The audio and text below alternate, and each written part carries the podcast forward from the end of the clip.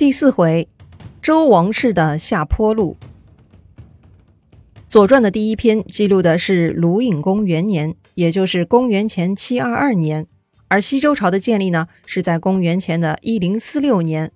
那么这三百多年间，周王室和鲁国发生什么变化了呢？前面介绍了鲁国的起源，鲁国开国国君是周公旦的嫡子，周公旦对周王室的功劳很大，所以他的儿子也跟着沾光。周天子对鲁国的国君啊，也都是非常看重的。比如第二任的周天子周成王，哎，他就非常感念周公旦的功劳，就特别赐予鲁国交际文王、奏天子礼乐的资格，这就是非常高的规格了。因为啊，按照周礼，诸侯是必须到首都太庙来祭祀周朝先祖的。可鲁国远在东方，来往首都也不方便。所以啊，天子赐予鲁国特权，让他们远在鲁国也可以在郊外举行典礼祭祀文王，并且呢，有权演奏天子专享礼乐，这就是极大的亲近和荣耀了。按这个来说，鲁国呢，算得上是当时所有诸侯国中与周王室关系最亲密的了。而鲁国早期的历代国君呢，也都算表现良好，治理有方。鲁国的发展呢，一直也都很不错，震慑并管理着东方。很多周边的小国呀，都来朝觐鲁国，表示自己会乖乖听话的哈。所以啊，鲁国是算充分发挥了宗室邦国的作用了。相亲相爱的周王室和鲁国呢，就这样愉快地度过了两百多年，直到公元前八幺七年。此时啊，鲁国已经传到了第九代国君鲁武公手里了。鲁国与周王室的美好关系呢，这就出问题了。话说呀，这一年，鲁武公带着自己的两个儿子。老大公子阔，老二公子系一起去首都拜见周天子。当时的周天子啊是周宣王，周宣王呢是个有力量、有思想的天子。在跟鲁国的两位公子交流过程中，周宣王啊特别发现这鲁国的二公子很棒、很优秀，所以周宣王就命令鲁武公将老二公子系立为鲁国太子。啊，天子一句话，鲁国就得换太子吗？哎，还是那句话哈，后世的皇帝是可以的，但周朝的天子不行。因为呢，周礼明确规定了各诸侯国的继承规则，没有特殊情况就该嫡长子继位。所以当时就有一个王室的大夫樊仲山出来劝谏了。这个人呢，也是樊这个姓的始祖，后世跟着汉高祖刘邦的樊哙就是这个姓哈。这个樊仲山呢，劝谏周宣王千万别这么干。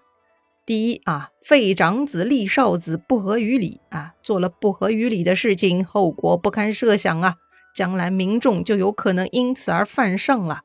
第二，天子干涉鲁国内政，违背先王之命，最后损害的还是天子的威望啊。您想啊，如果鲁国听从了，那么诸侯效仿破坏周礼自然不好；可如果鲁国不听从，为了维护天子颜面，就得征伐鲁国。鲁国没有错，天子却征伐他，不就是自己破坏周礼吗？那么最后还是损害天子的威望啊！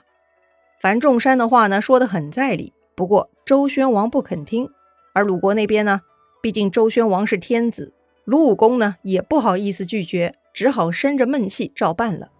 也不知道呢，他是气死的还是时间到了哈。反正第二年鲁武公就去世了。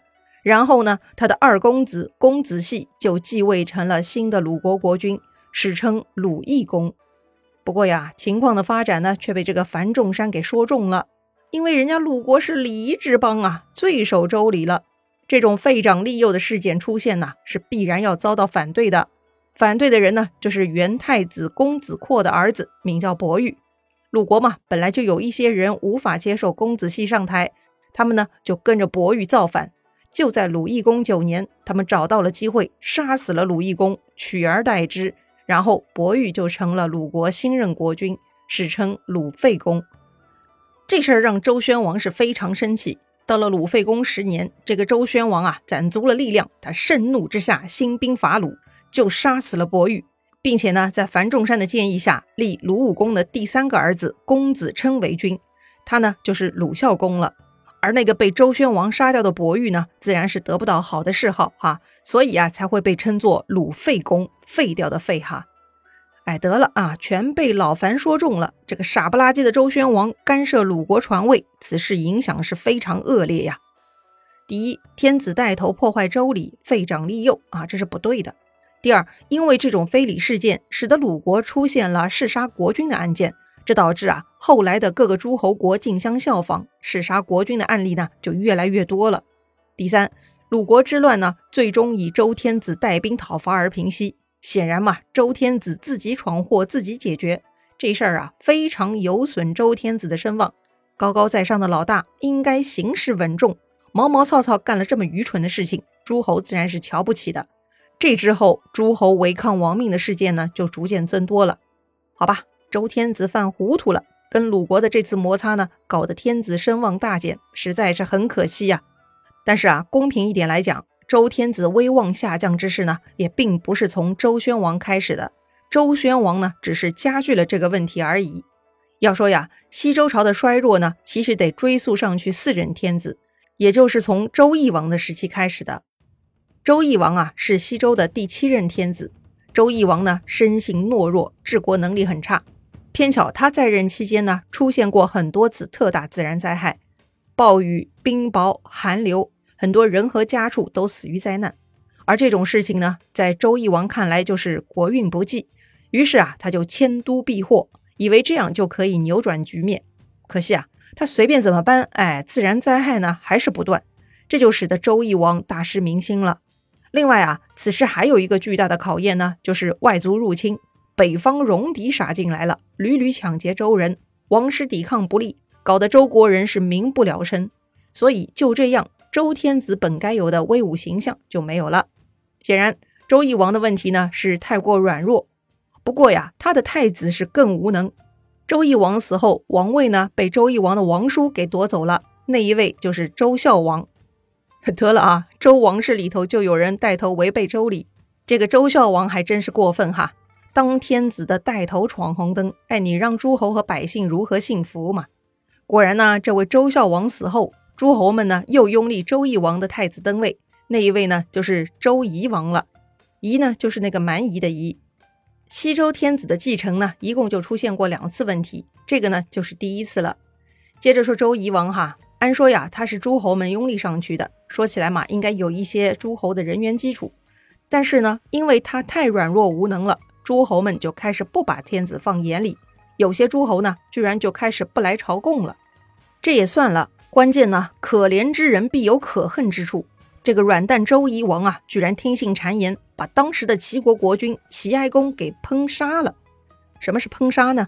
烹杀呀，是古代的一种酷刑。犯人被脱光衣服，推入比人还高的大锅之中，放在柴火上烹煮。堂堂周天子居然把齐国国君给煮了，哎，搞得像是有血海深仇一样，真的是不明智啊！杀掉齐哀公，齐国国君没了。周夷王就册立了齐哀公的弟弟，这位呢史称齐胡公。这件事的影响呢更坏，这个周天子居然会杀害诸侯国君，这令其他诸侯国的国君也都很不爽啊。到这儿呢，诸侯跟天子的关系就比较紧张了，而齐国呢这就被破坏安宁了。很快，齐胡公啊又被齐哀公的同母弟弟公子山给杀害而取而代之了。这位公子山继位，那就是齐献公了。也就是说。周夷王烹杀齐哀公，导致两败俱伤，齐国乱了，周天子的群众基础也丢了。哎，真的是极度愚蠢的做法呀！软弱而愚蠢的周夷王在位呢，也只有八年而已。他死后，儿子继位，这位呢就是周厉王。厉是厉害的厉啊！熟悉历史的朋友都知道，厉呢是一个贬义的谥号，可见这一位很不招人待见哈。周厉王呢，跟他的父亲祖父性格是完全不同。他不但不懦弱，而且脾气还很火爆。周厉王对百姓是很严苛的，他不是善类，而且呀，他还不允许别人议论，明着劝谏也不接受，背后议论呢，更要被他杀掉。周厉王被称为暴君。不过呢，虽然他的德行很差，但周厉王还是很有抱负的。他呢，很想要振兴已经衰弱的周朝，所以啊，他试图在政治、经济、军事、法律等等方面推行改革。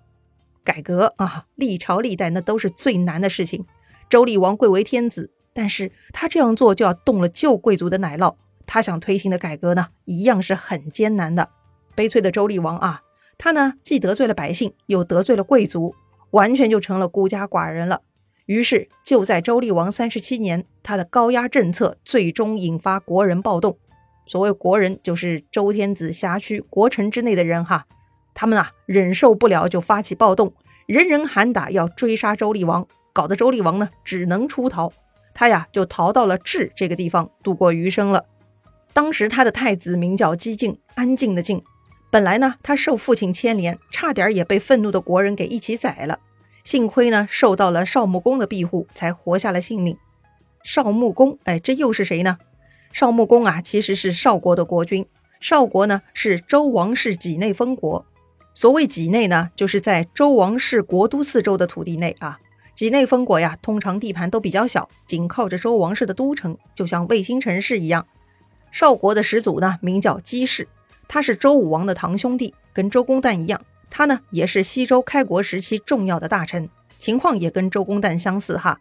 这个姬氏啊，原本受封燕国。但是呢，他在首都的工作很繁忙，所以就派自己的儿子姬克去管理燕国了，而自己就留在朝廷工作。这么一来，周武王又把首都附近的少地分给了他，于是他就成了少公氏了。当年周成王年幼，少公氏就跟周公旦一起代理执政，周公旦管理陕东，少公氏管理陕西。少国之后呢，代代相传，都在首都为周天子工作，传到少穆公这一代。一样是以辅佐周王室为己任的。那么少穆公是如何救助周厉王的太子晋的呢？精彩故事啊，下一回咱们接着聊。